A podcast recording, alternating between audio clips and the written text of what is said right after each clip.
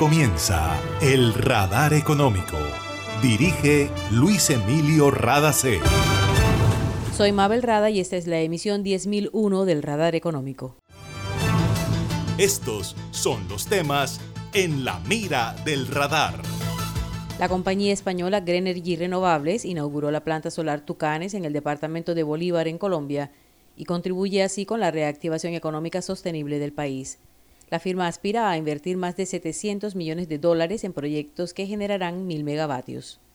El sector de vivienda sigue siendo uno de los que más contribuyen con el fortalecimiento de la economía colombiana y tiene posibilidades de crecer tanto como lo han logrado Brasil, México y Chile. Tenemos datos de Asobancaria y su decimotercer foro de vivienda. ProColombia anunció que antes que termine el primer semestre de 2022, el país empezará a exportar pimentón y mango a Estados Unidos se suma a la venta de arándanos y uchuva que recién comenzó. Durante panel organizado por AMCHA en Colombia se analizaron los retos que tiene Colombia para mantener el mercado estadounidense. En Gases del Caribe tenemos una nueva línea de WhatsApp para atender tus solicitudes relacionadas con nuestro servicio. Escríbenos al 605-322-7000 y obtén respuesta inmediata. Recuerda 605-322-7000. En Gases del Caribe, tus trámites a la mano. Estamos contigo. Vigilado Superservicios.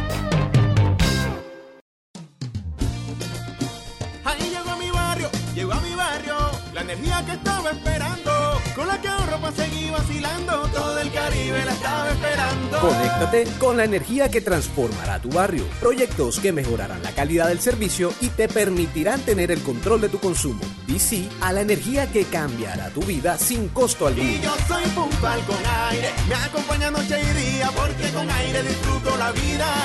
Aire. Una nueva energía se expande.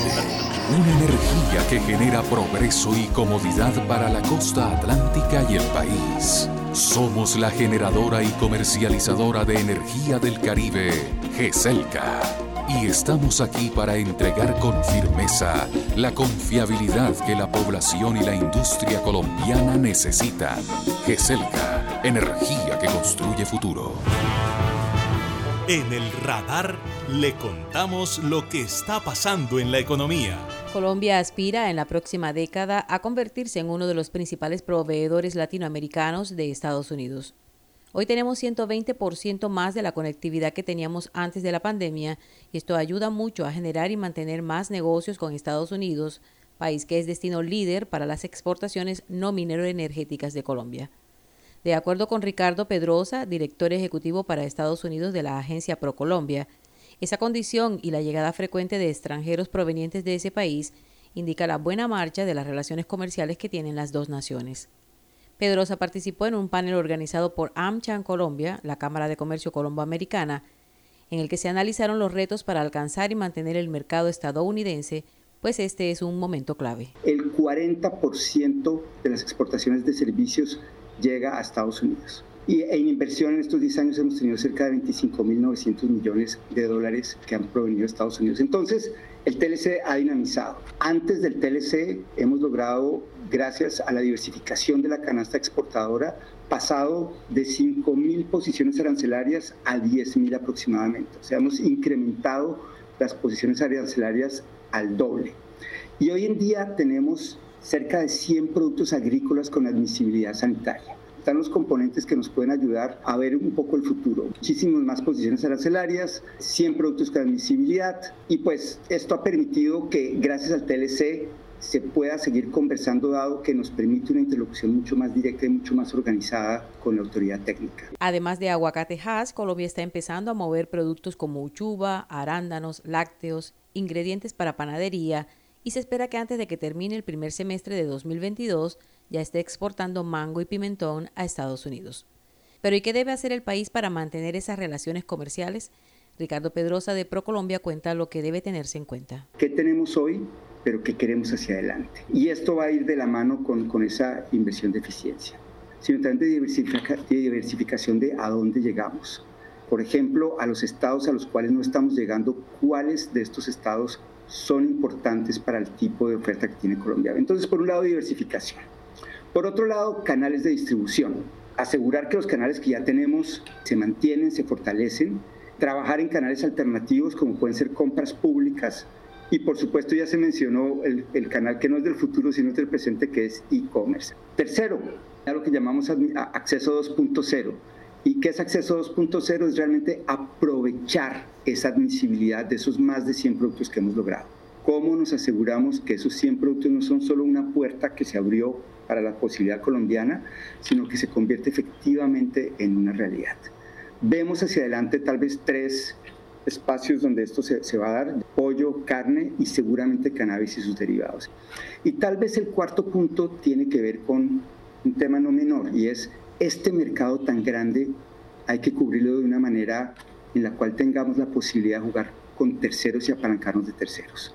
Hacer un trabajo articulado con multiplicadores, con aceleradoras, con incubadoras. Es importante ese trabajo que hagamos con terceros. En mayo está programado un evento para promover la internacionalización de los mercados de capital colombianos y atraer inversión extranjera al país, informó ProColombia. Para reportar escapes o emergencias de tu servicio de gases del Caribe, marca la línea 164 desde tu teléfono fijo o celular y recibe la mejor atención de nuestro personal calificado de manera oportuna y eficaz. Línea 164, disponible las 24 horas, los 365 días del año. También puedes marcar a la línea nacional 018000 91 Tu línea amiga 164 de Gases del Caribe. Estamos contigo. Vigilado Superservicios. Imagina la historia que estaríamos contando si en este aislamiento las centrales de generación de energía se hubieran detenido. ¿Qué sería de nosotros ante la oscuridad y la desconexión? ¿Has agradecido tener funcionando todo lo que necesitas para estar cómodo en tu casa? En GESELCA trabajamos sin parar para que Colombia no se apague y la energía que hace bien siga iluminando la esperanza de todo un país. Estamos contigo. GESELCA, energía que hace bien.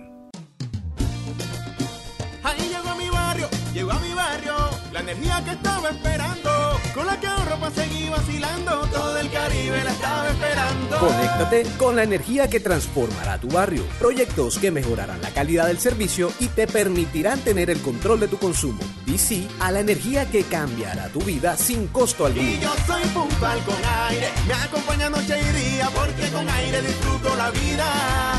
Aire. Hace más de 40 años, la región caribe colombiana nos vio nacer Hoy continuamos trabajando con pasión, compromiso y visión de largo plazo para seguir impulsando el desarrollo de energías más limpias y más sostenibles para beneficio de esta región y todo el país. Porque creemos que cuidando de nuestro entorno y a las personas podemos contribuir a un mejor mañana.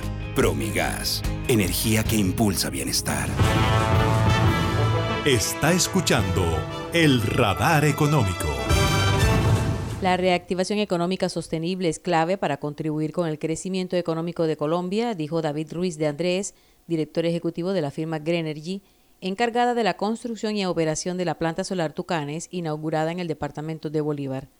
Esta planta tiene 23.744 paneles solares y es uno de varios proyectos que la empresa española Greenergy Renovables desarrollará en Colombia. Escuchemos a David Ruiz, quien destacó la importancia de esta planta y el liderazgo de Colombia a nivel de América Latina. Tucanes es solo uno de los primeros parques de granilla en Colombia, con los que estimamos crearemos 700 empleos en el corto plazo. Pero más allá de esta primera fase, nuestra compañía cuenta con una cartera de proyectos de 1.000 megavatios en distintas fases de desarrollo en el país, que estimamos supondrán una inversión de más de 700 millones de dólares en este mercado. Precisamente ha sido el magnífico recurso solar que nos brinda el país uno de los motivos que nos ha llevado a situar a Colombia como uno de nuestros principales mercados en crecimiento, pero no ha sido el único. La concienciación de un país entero ante la emergencia climática y su apuesta decidida por impulsar la transición energética a través de las renovables también es otra razón fundamental. Colombia se ha consolidado como uno de los países de América Latina más atractivos para que compañías como la nuestra puedan desarrollar proyectos de energía renovable. Nuestro pipeline de proyectos en desarrollo es un buen ejemplo. La planta que hoy inauguramos ¿eh? y que tenemos aquí detrás forma parte de un conjunto de proyectos de 72 megavatios cuya producción de más de 140 gigavatios hora será suficiente para dar suministro eléctrico a más de 40.000 hogares y evitará la emisión de cerca de 50.000 toneladas de CO2. En las próximas semanas se conectará a la red de transmisión nacional y su energía será comercializada por Celsia, con quien suscribimos un acuerdo de compraventa de energía a 15 años. Y es un gran importante aliado. Su construcción ha estado financiada por Bancolombia y ha supuesto una inversión de más de 60 millones de euros en seis municipios de los departamentos de Bolívar, Tolima y Córdoba. El presidente de Colombia, Iván Duque Márquez, dijo que la empresa Greenergy está comprometida y dispuesta a respaldar al país en lo que el actual gobierno ha llamado la revolución de las energías renovables no convencionales, y así lo demuestra el número de proyectos que tiene planeado desarrollar.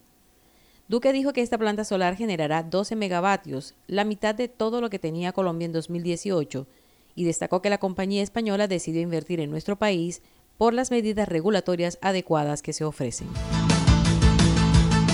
A 89 billones de pesos llegó la cartera de vivienda de las entidades financieras agremiadas en Asobancaria en el año 2021 en Colombia. Es uno de los sectores de mayor crecimiento de la economía gracias a los avances en financiación de vivienda, de acuerdo con datos presentados por Hernando Gómez, presidente de Asobancaria, en el marco del decimotercer foro de vivienda organizado por el gremio. A la vivienda de interés social solo tenían acceso familias con ingresos de tres o cuatro salarios mínimos, y ese rango ha disminuido en los últimos años, permitiendo que familias con menos ingresos puedan adquirir su primera casa. Hernando José Gómez, presidente de Asobancaria, destaca la importancia de este sector de la economía. La construcción y especialmente la vivienda bis y la venta de, este, este, tipo de inmuebles eh, han venido liderando de manera importante la reactivación económica e incluso en este año se espera que este sector sea el que más crezca eh, en la economía. Esto está llevando, por ejemplo, recientemente el Fondo Monetario Internacional incrementó en más de un punto la expectativa de crecimiento de la economía colombiana, la pasó de 4,6 a 5,7, lo cual muestra pues que realmente la economía colombiana sigue con muy, buen, muy buena dinámica, la confianza del consumidor sigue elevada y cuando la confianza del consumidor es elevada, las decisiones de adquirir bienes de consumo durable, en este caso particular, el más durable de todos que la vivienda, pues es fundamental y, y facilita esa confianza que se den esas ventas.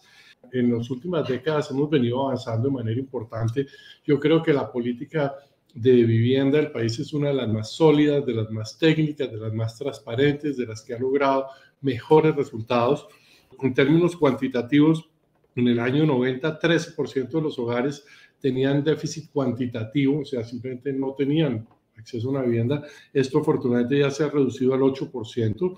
Y en el parte cualitativa, cuando eran simplemente, por ejemplo, techos no permanentes, etcétera, esto se ha reducido de manera impresionante de 40% a 23.4%. Los avances del sector también se observan en la profundización financiera. En 2010, el tamaño de la cartera de vivienda como proporción del Producto Interno Bruto era de 4.4%. Ya en 2021, el indicador superó el 8%. Según el análisis de Asobancaria, a pesar del alza, todavía hay espacio para crecer a niveles como los que tienen Brasil, México y Chile. El gremio expresó que son aliados del tejido social y empresarial del país y que están dispuestos a contribuir con el desarrollo sostenible de Colombia a través de la promoción del acceso a vivienda digna.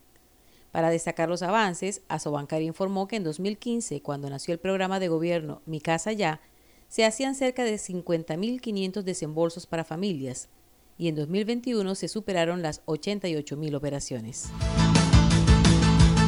Y esto ha sido todo por hoy en el Radar Económico. Gracias por su sintonía.